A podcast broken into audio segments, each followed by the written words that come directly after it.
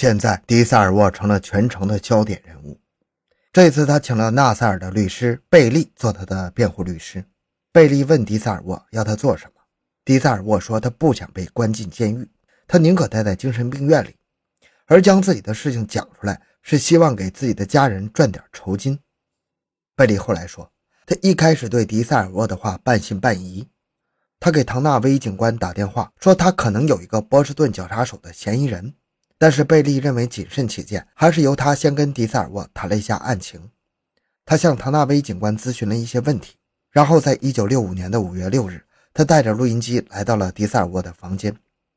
贝利曾对一家报纸谈到过这次访问，他说：“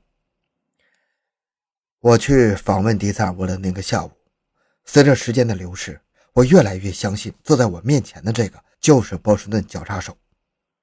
有过询问经验的人都知道，一个人在回忆往事和编故事的时候是不一样的。迪萨尔沃给我的感觉就是他在回忆，他能够想起一些和案情毫不相关的细节，比如地毯的颜色、被害人家里的照片，或者是某个家具的式样。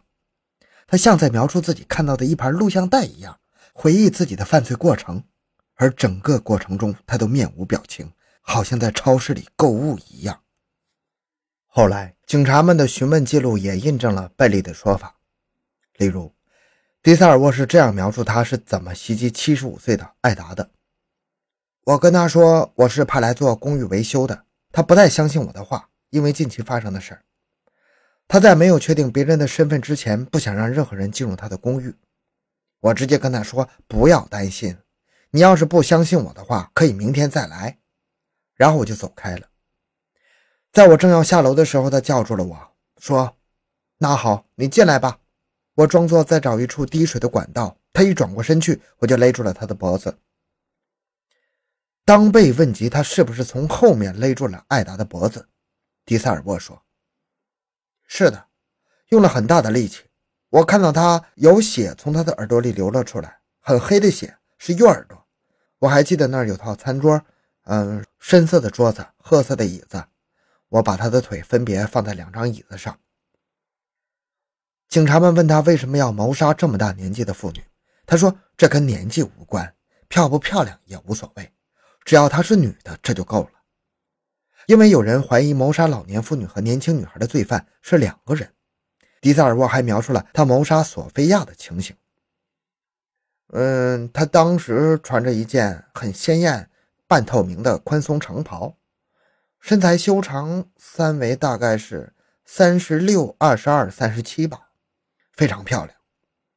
他的公寓门是黄色的，有点褪色。他一开始不想让我进门，我跟他说我可以介绍他去做模特，每个小时可以赚二十到三十五美元呢。他的房间里有一张卧榻，上面有几个颜色鲜艳的枕头。好像有紫色的和黑色的。随着警方对迪塞尔沃询问的深入，越来越多的细节显现出来。他知道贝弗利的床底下有一个记事本，帕翠西亚的公寓门后面挂着圣诞铃铛。他从安娜家里拿了件雨衣穿上，因为他的夹克衫上沾了血。在警察们给他看的十四件雨衣中，他立刻就挑出了安娜的那件雨衣。此外，他还讲自己在一个丹麦裔的女孩的房间里试图勒死她的时候，突然看到了镜子里自己的行为，他吓坏了，一下子没了力气，还哭了出来。他祈求那个女孩子不要报警，还撒谎说如果让他母亲知道了，他的生活费就没有了。警方没有接到过这个女孩的报案，听到迪塞尔沃的供述，他们找到了那个女孩，那个女孩证实了这件事确有发生。现在。警方已经基本可以断定，迪塞尔沃就是波士顿绞杀手了。面对这些只有真凶才知道的细节，再加上他确实有过准备勒死女性的行为，如果他不是波士顿绞杀手，又怎么可能呢？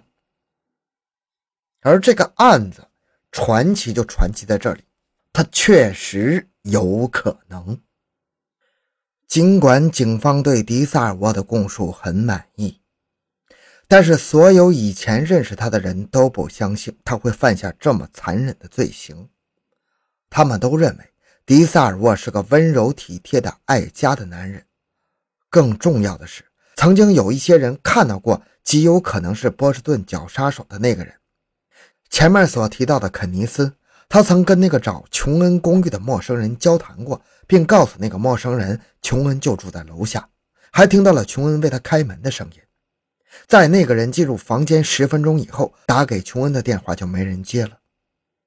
当警察给他看了迪萨尔沃的照片时，他认为这不是那天他看到的人，而且他描述的那个陌生人在那天晚些时候曾经光顾公寓楼对面的马丁酒店，当时他看起来很紧张，好像有人跟踪他似的。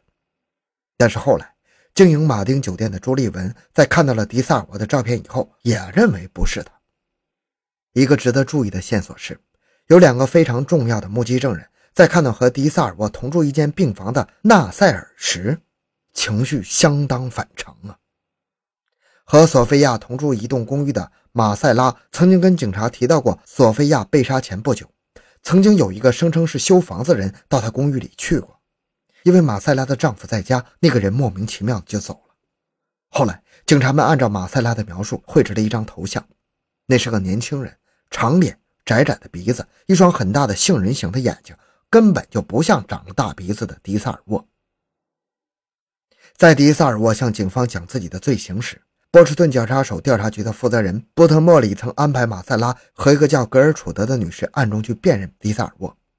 格尔楚德曾经被袭击过，他跟进入公寓的罪犯拼命的搏斗，他的惊叫声也引来了正在修房顶的工人的注意。